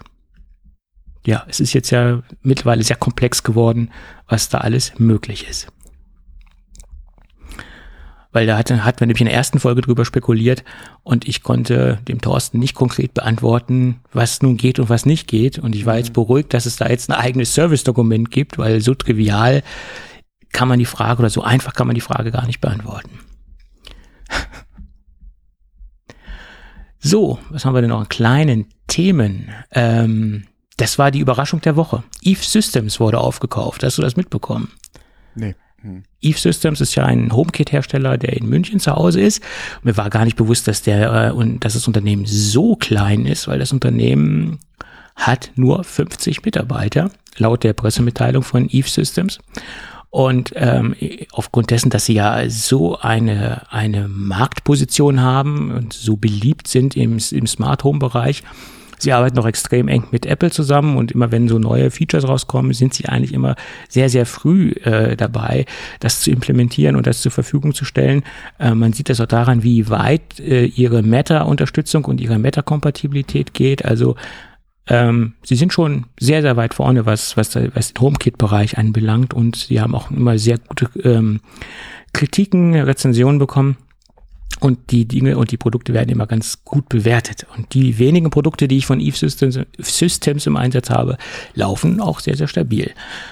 Und jetzt hat, haben, wurden sie aufgekauft von der Firma ABB. ABB ist nach meiner Meinung ein Unternehmen, was mehr oder weniger im, im Businessbereich unterwegs ist und im Endkundenbereich äh, zumindest im mit dem Namen ABB so nicht auftritt. Um das mal abzubilden, wie groß ABB ist. ABB hat weltweit 105.000 Mitarbeiter und die haben sich jetzt das kleine, feine Unternehmen Eve Systems ähm, vereinnahmt. Der Name bleibt gleich, also Eve Systems bleibt äh, bestehen. Es gibt jetzt noch den kleinen Zusatz äh, bei ABB. Und ich hoffe nicht nur, dass der Name gleich bleibt, sondern auch der Charakter der Firma und auch der Entwicklergeist in Anführungsstrichen und auch das, was über und was die Firma quasi, was die Firma quasi ausmacht. Ähm, tja, das bleibt spannend.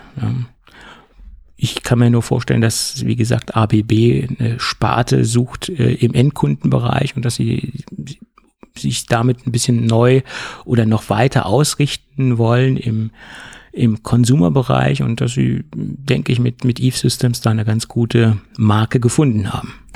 Tja, bleibt spannend, wie es da weitergeht. Ja, mal gucken, ne?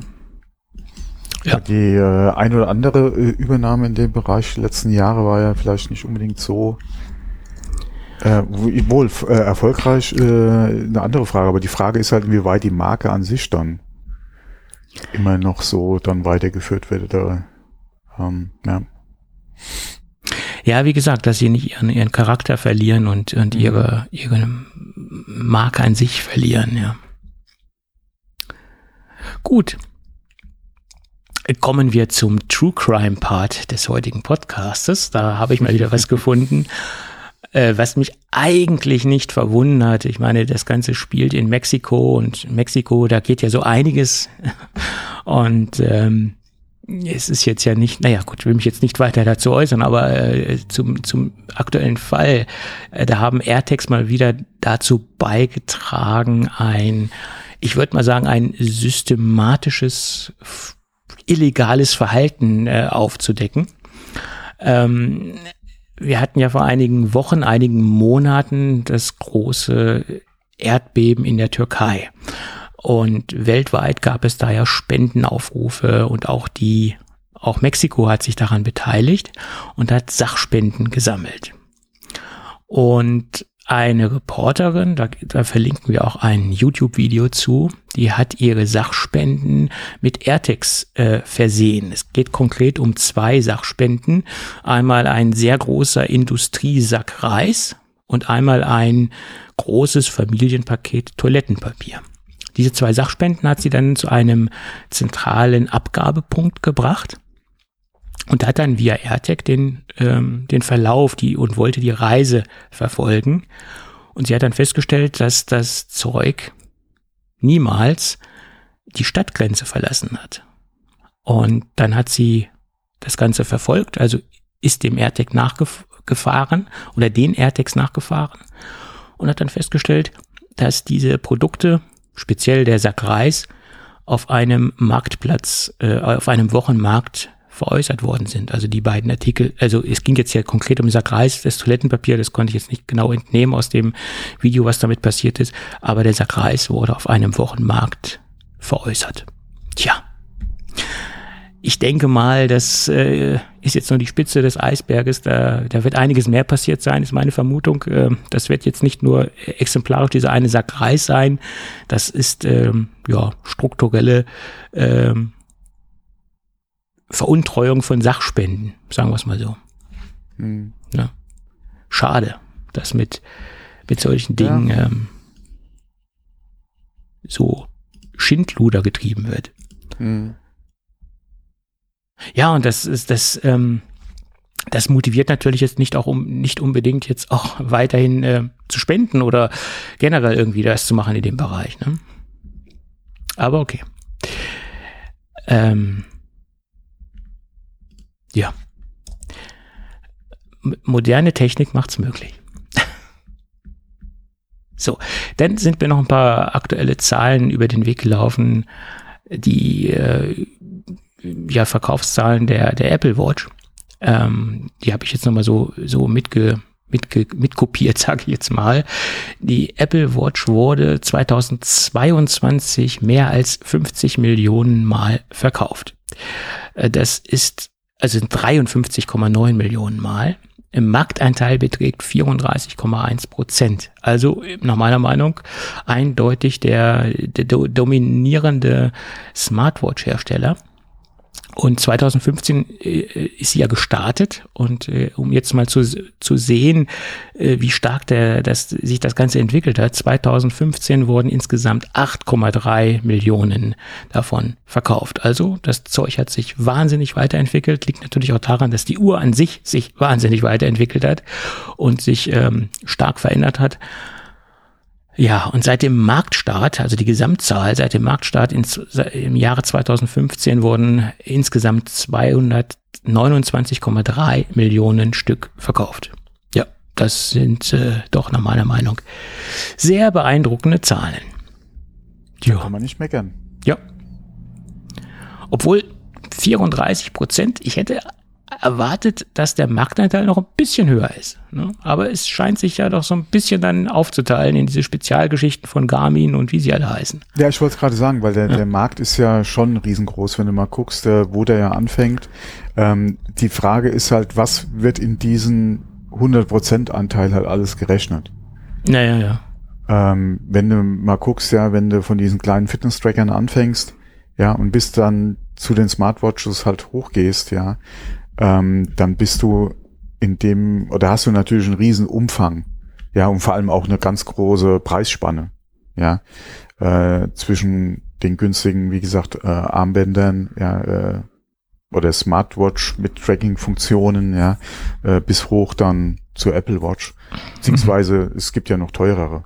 Ja, ja, ja klar. Beziehungsweise äh, da tummeln sich ja einige in dem Preisbereich da oben. Mhm. Ähm, wenn du jetzt mal von der Ultra ausgehst, da ist der Wettbewerb ja auch äh, ganz gut. Ähm, und ähm, teilweise sogar Modelle, die noch teurer sind als die Ultra. Äh, und dann halt ja. auch ihre speziellen Anwendungen haben. Ähm, aber da hast du sehr viele Anbieter, ja. Ähm, von daher 34 Prozent ist, glaube ich mal, nicht so schlecht. äh, das ist schon eine ordentliche Hausnummer, ja. Ja, ja, klar. Wenn man allein schon die, die verschiedenen kleinen äh, Sachen, die weniger eine Rolle spielt, aber du hast halt eine wahnsinnige Zerbröselung in, in verschiedene kleine exotische mhm exotische Produkte. Genau, das ist schon richtig. Ja, aber selbst wenn, selbst wenn du die, die, diese, diese ganzen Fitness-Tracker und sowas weglässt, denn wenn die da nicht mit drin sind, der, der Smartwatch-Bereich an sich oder wie gesagt, dieser Tracking-Bereich ist ja schon groß. Ja, guck mal alleine, wie viele unterschiedliche Modelle du bei Garmin hast in dem Bereich. Ja, wo ja. anfangen, welche Funktionen die bieten. Ja. Die haben ja alle generell eine Uhrzeit plus ja die ganzen anderen Funktionen noch. Ähm, Mhm. Das ist schon ein recht großes Angebot, was du da hast. Äh, und davon 34 Prozent ähm, mit im Prinzip, wie viele Modelle haben wir jetzt? Wir haben die Ultra, wir haben die Apple Watch in SE. zwei Ausführungen, oder? Äh, du hast ja einmal die Edelstahlversion, einmal die Aluminiumversion, dann genau. hast du ja jeweils noch ähm, Ach so, du die Edelstahl nochmal in einer LTE-Version? Genau, die LTE-Version hast du auch noch, genau. Also hast du da drei. Ja. Vier, fünf, fünf.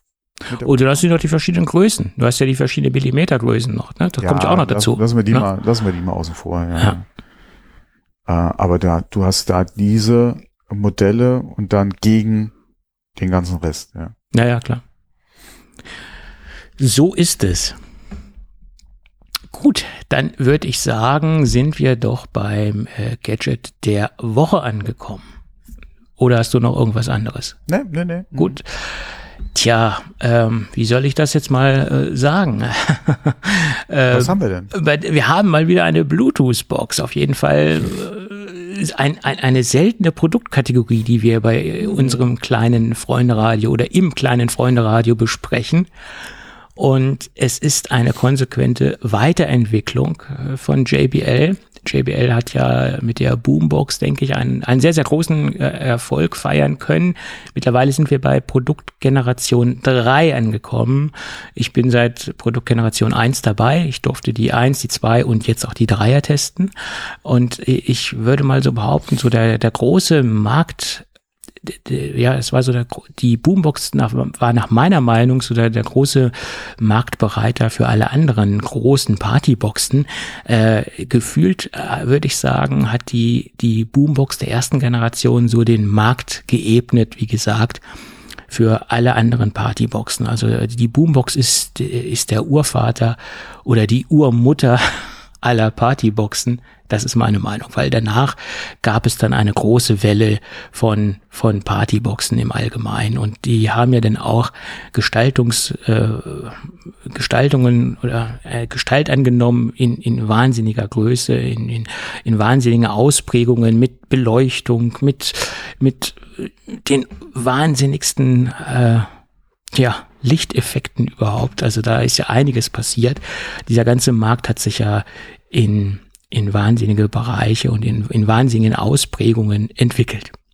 Und ähm, auf den ganz großen Zug der Partyboxen bin ich nie so aufgestiegen, also auf, auf den Zug, den wir jetzt haben oder auf diese ganz großen Ausprägungen der Partyboxen bin ich nie so aufgestiegen. Ich bin quasi im Kern der Boombox treu geblieben, weil ich der Meinung bin, dass es für meinen Anwendungsbereich, wenn ich mal eine wirklich große Box brauche, die sehr viel beschallen muss oder auch nur äh, oder wo ich sehr viel äh, Lautstärke oder sehr viel Leistung brauche, reicht eigentlich so eine Boombox aus, weil es ist das Ding ist nicht zu groß, es ist nicht ähm, zu unhandlich. Es ist sehr, sehr gut zu transportieren, weil man so den, diese Grundform von einem klassischen, in Anführungsstrichen, Ghetto-Blaster hat. Man hat diesen markanten Tragegriff, der sich über das ganze äh, Produkt zieht, oben drüber. Sie lässt sich, wie, wie gesagt, dadurch sehr, sehr gut transportieren. Sie ist auch nicht zu schwer. Wir liegen hier so bei sechs Kilo.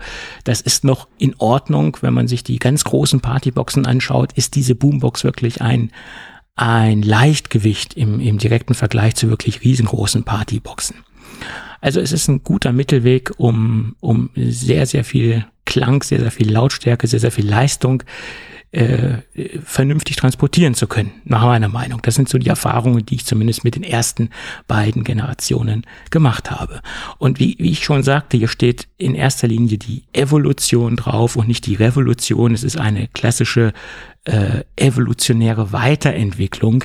Äh, wir können jetzt hier bei dem Modell 3 keine keine, kein Wunderwerk der Technik erwarten, weil sie setzt eigentlich auf die grundsätzlichen Dinge der, der Vorgängermodelle. Und sie haben aus verschiedenen Dingen gelernt, sie haben das konsequent weiterentwickelt. Das erste, was mir aufgefallen ist, es wurde die aktuelle ähm, Designsprache äh, übertragen auf die, auf die Boombox Kategorie, ähm, die klassische aktuelle, wie gesagt, JBL Designsprache vom Schriftzug angefangen bis zu der Materialwahl. Ähm, gliedert sich die gliedert sich das Modell 3 quasi nahtlos in die grundsätzliche JBL-Designsprache nahtlos ein.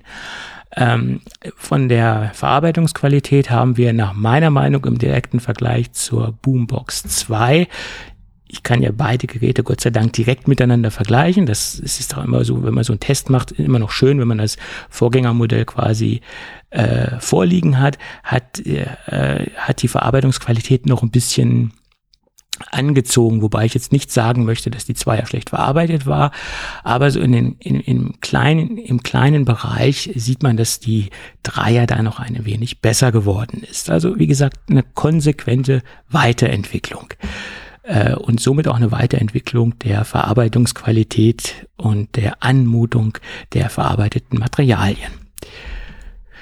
Ja, Akkulaufzeit ist äh, angegeben worden mit 24 Stunden, äh, ist etwas mehr als bei dem Vorgängermodell oder bei der Zweier, die teilweise immer noch erhältlich ist. Zwar jetzt glaube ich nicht direkt bei JBL, aber bei Amazon etc.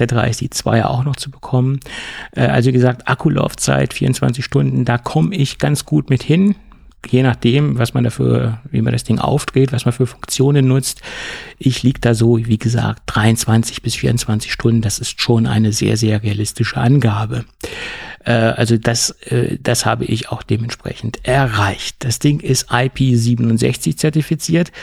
Also nicht nur wertig verarbeitet, sondern auch sehr, sehr robust, was natürlich bei so einer Art von Lautsprecher auch Sinn ergibt. Wir haben eine Powerbank-Funktion, das hatte das Vorgängermodell auch, aber nach wie vor ist das eine sehr, sehr praktische Funktion, dass man dementsprechend auch über USB Geräte aufladen kann.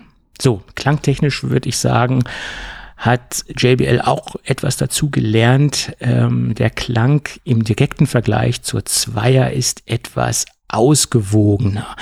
Die Zweier war doch schon sehr, sehr basslastig. Das ist natürlich auch so der alte Charakter von JBL und ich würde sagen, in Teilbereichen ihrer Bluetooth-Lautsprecher und auch Kopfhörer dominiert immer noch die Ausführung und die die, die Dominanz von, von Bass.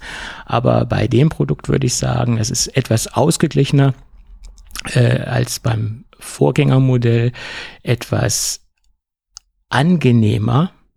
Ähm, um es jetzt mal runterzubrechen, der Klang ist etwas erwachsener geworden. Also da hat man so ein bisschen mehr die Balance geschaffen, äh, äh, in, äh, wie gesagt, im direkten Vergleich zum Vorgängermodell. Ja, das ist eigentlich alles das, was ich dazu sagen kann. Ähm, das Produkt ist unterm Strich konsequent weiterentwickelt worden. Die Weiterentwicklungen sind nicht ins Negative geschwappt, sondern doch positiv. Es hat sich positiv nach vorne entwickelt. Es ist ein runderes Produkt geworden.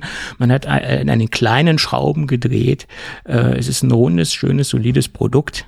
Ähm, fairerweise muss man dazu sagen, wer eine Boombox 2 sein eigen nennt, der muss jetzt nicht upgraden, der kann da wirklich bei bleiben. Aber wer mit einer Boombox liebäugelt, der sollte sich das ganze Dreiermodell doch mal genauer anschauen. Speziell, wenn man auch das Design der Dreier mehr mag als das Design der Zweier. Da gibt's ja auch äh, schon etwas ähm, ja, im Detail schon größere Unterschiede. So von, von der Silhouette sehen die beiden noch relativ gleich aus, aber wenn man sich die etwas genauer anschaut, hat man schon einige äh, de detaillierte Designmerkmale von der Zweier zu Dreier. Ähm, ja, an, insgesamt, wie ich das eben schon mehrmals sagte, eine Weiterentwicklung, die im Kleinen stattgefunden hat, aber eine sehr, sehr schöne Weiterentwicklung. Nach wie vor eines meiner absoluten JBL Lieblings-Bluetooth-Lautsprecher. Äh, Oder der Lieblingslautsprecher in dem Bereich, wo ich in dem Bereich, wo ich ihn gerne einsetze. Ja, das war's. Ja, gut, schön. Gut. Ich würde sagen, aufgrund der fortgeschrittenen Zeit sind wir am Ende der heutigen Sendung angelangt. Oder? Außer du hättest noch was. Nee, ich weiß nicht. Ja. Nö, ich habe nichts mehr. Ja, Klassischerweise ist ja das Gadget immer, äh, immer der Schluss genau, der Sendung. Ne? Genau, der Raus, Rausschmeißer. Wir wollen ja keine neuen, neuen Seiten aufziehen. Wir können jetzt den Off-Topic-Bereich dann einfügen. Ja, ja, ja. Aber das, so das machen wir Gadget. nicht. Nach dem okay. Gadget Off-Topic-Bereich. Ja. Mhm. Obwohl, das, das wäre dann der richtige Zeitpunkt, mal eine einmalige Kapitelmarke zu setzen, nach dem Motto, ja, wer jetzt nur den Off-Topic, den Off-Topic-Bereich hören möchte, der, der springt dann gleich dorthin, ne? Oder sondern nach dem Motto, jetzt könnt ihr abschalten, jetzt kommt nur noch Off-Topic. nee, nee, machen wir nicht. Es ist mir jetzt auch ziemlich warm geworden und deswegen würde ich sagen, machen wir das ah, okay. Ding für heute dicht. Weil also mit Kopfhörern hier zu sitzen, Gut. Warte mal, ich guck mal aufs Thermostat, hätte ich bald gesagt, aufs Thermometer. Hm? 27 Grad habe ich ja gerade im Büro. Es war oh, schon mal. Okay, alle. Ich bin zwar hier unter dem Dach, aber hier ist es um einiges kühler als 27 Grad. Ja, siehst du mal, siehst du mal. Mhm. Alles für den Hörer hier, du. Genau, alles für den Hörer. Schwitzen. Alles, alles, für, den, alles für den Club. Schwitzen für den Podcast, ja. ja. Gut, in diesem Sinne wenn alles gut geht, hören wir uns dann irgendwann in der nächsten Woche genau, wieder. Bis nächste Woche. Bis dann. Tschüss. Ja, tschüss.